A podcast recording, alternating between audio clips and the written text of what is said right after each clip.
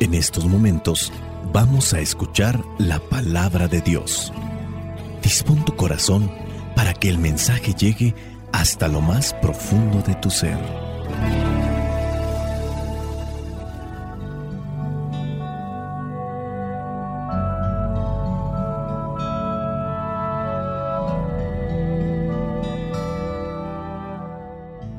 El Evangelio que la iglesia nos presenta para el día de hoy corresponde a Marcos capítulo 6, versículos del 1 al 6. Dice así, Jesús se fue de allí a su propia tierra y sus discípulos fueron con él. Cuando llegó el sábado, comenzó a enseñar en la sinagoga y muchos oyeron a Jesús y se preguntaron admirados, ¿dónde aprendió éste tantas cosas? ¿De dónde ha sacado esa sabiduría y los milagros que hace? ¿No es este el carpintero, el hijo de María y hermano de Santiago, José, Judas y Simón? ¿Y no viven sus hermanas también aquí entre nosotros? Y no tenían fe en él. Pero Jesús les dijo, en todas partes se honra a un profeta, menos en su propia tierra, entre sus parientes y en su propia casa. No pudo hacer allí ningún milagro aparte de poner las manos sobre unos pocos enfermos y sanarlos, y estaba asombrado porque aquella gente no creía en él.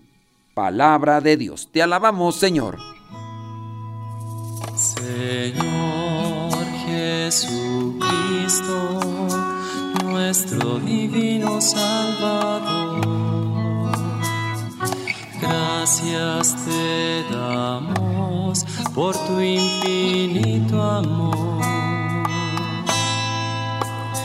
Te escuchamos en la palabra, te recibimos y adoramos en la Eucaristía, te servimos en los hermanos.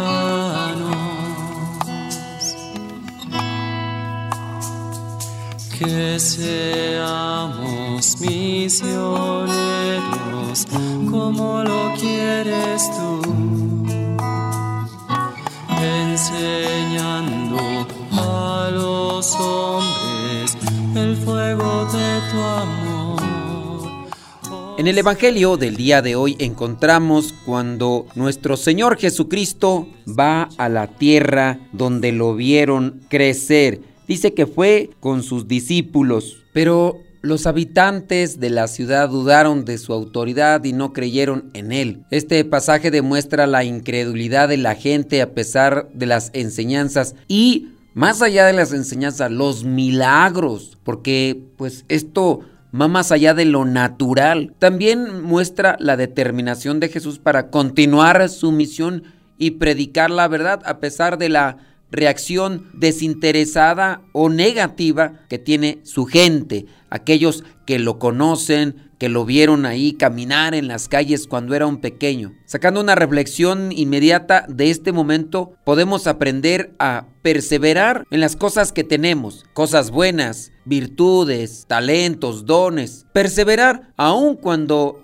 algunos no muestren interés en ello. Que si cantas y no te hacen caso algunos, habrá algunos a los que les gusta cómo cantas, si es que cantas entonado, si es que tienes talento para cantar. Hay algunos que no tienen talento y ahí es harina de otro costal. Predicar. Quizá a algunas personas les gusta cómo predicas y habrá muchos que no, o habrá muchos que sí y habrá pocos que no. Tienes un programa de radio como tu servidor, haces podcast o otras actividades que pueden servir para acercarnos a Dios. No hay que desanimarse, el sol sale para todos. Mientras sea bueno lo que hagas, síguelo haciendo. Si es un trabajo o si es labor de evangelización y es algo bueno, aunque no les guste a muchos, síguelo compartiendo. Este relato también nos enseña la importancia de buscar, de abrazar la humildad y no dejarnos llevar por la arrogancia o la preocupación por la opinión de otros. También nos muestra la importancia de escuchar con mente abierta y tener una actitud dispuesta a aprender en lugar de cerrarnos a la verdad y a la sabiduría que se nos presenta. Además, el relato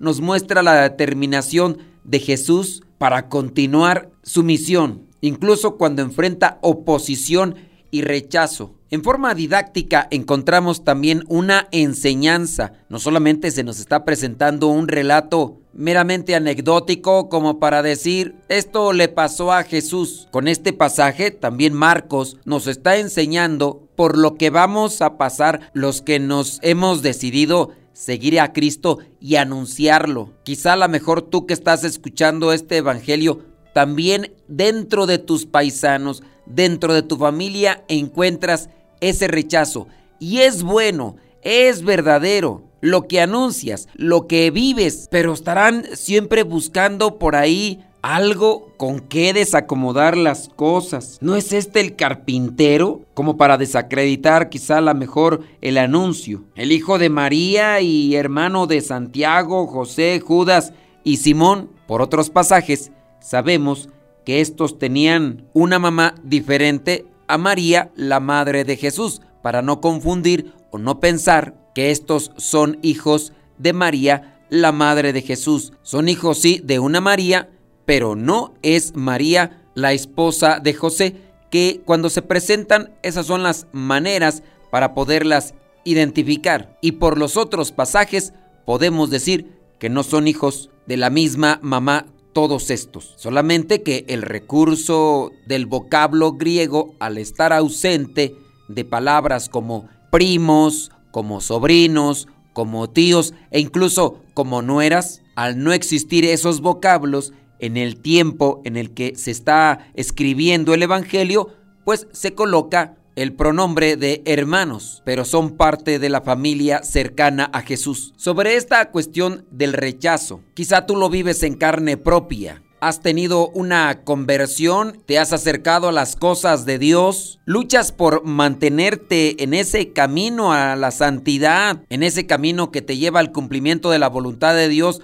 Y dentro de ese camino compartes consejos, reflexiones, exhortaciones, llamas a la corrección a los demás y no te hacen caso. Quizá a lo mejor tú eres el hijo que quiere que tu papá se corrija, o a lo mejor alguno de tus hermanos, o a lo mejor tú eres la mamá que está acercada a las cosas de Dios y los hijos no te hacen caso, te ignoran, algunos de ellos hasta se burlan de ti, a veces por la autoridad moral que pudiera tener el papá si es que es el acercado a las cosas de Dios, los hijos podrán mostrarse de una manera diferente, pero a veces no así con la mamá y se aprovechan, se burlan, son indiferentes e incluso en algunas ocasiones les juzgan por la forma de vida que están queriendo asumir desde que conocieron la palabra de Dios. Pues a Jesús lo ignoraron sus paisanos. Sus familiares en algún momento consideraron que se había vuelto loco porque ni se daba tiempo para comer por estar anunciando la palabra, sanando a los enfermos y hablando también en contra de la injusticia, hablando en contra de los fariseos, de los maestros de la ley. Y Jesús lo sabe, pero con este pasaje también se nos está dando una enseñanza que no es nada sencillo caminar en pos de Cristo. Vamos a tener dificultades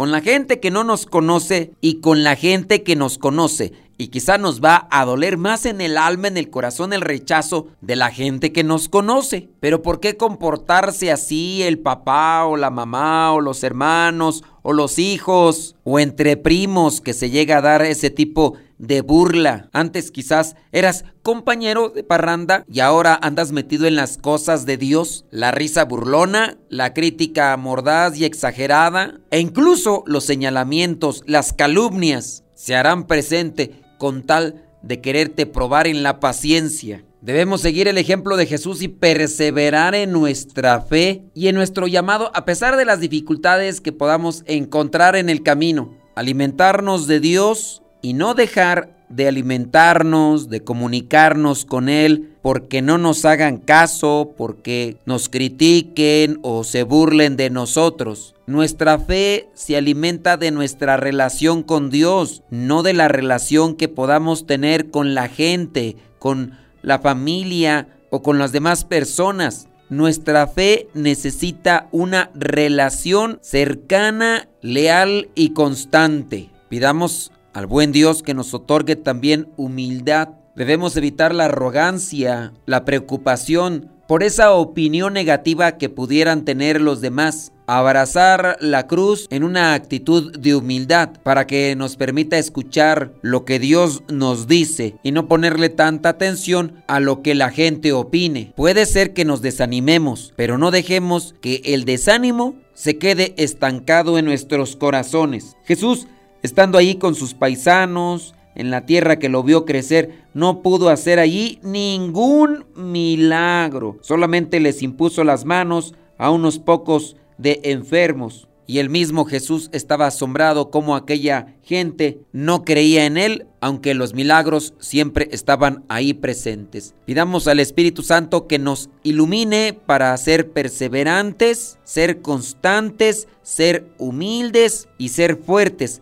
ante el rechazo de muchos o de pocos, pero que siempre busquemos conocer más de nuestro Señor, vivir más nuestra fe y compartirla con los talentos que Dios mismo nos ha dado. Que no nos preocupe tanto la fama ni el rechazo, que nos preocupe más buscar a Dios. Solo podríamos considerar una tristeza en nuestros corazones, la de no ser santos. Espíritu Santo, fuente de luz, ilumínanos. Espíritu Santo, fuente de luz, llénanos de tu amor. La bendición de Dios Todopoderoso, Padre, Hijo y Espíritu Santo, descienda sobre cada uno de ustedes y les acompañe siempre. Soy el Padre Modesto Lule de los misioneros servidores de la palabra. Vayamos a vivir el Evangelio. Lámpara es tu palabra para mis pasos luz en mi sendero. Lámpara tu palabra para mis pasos, luz en mi sendero. Tu palabra es la luz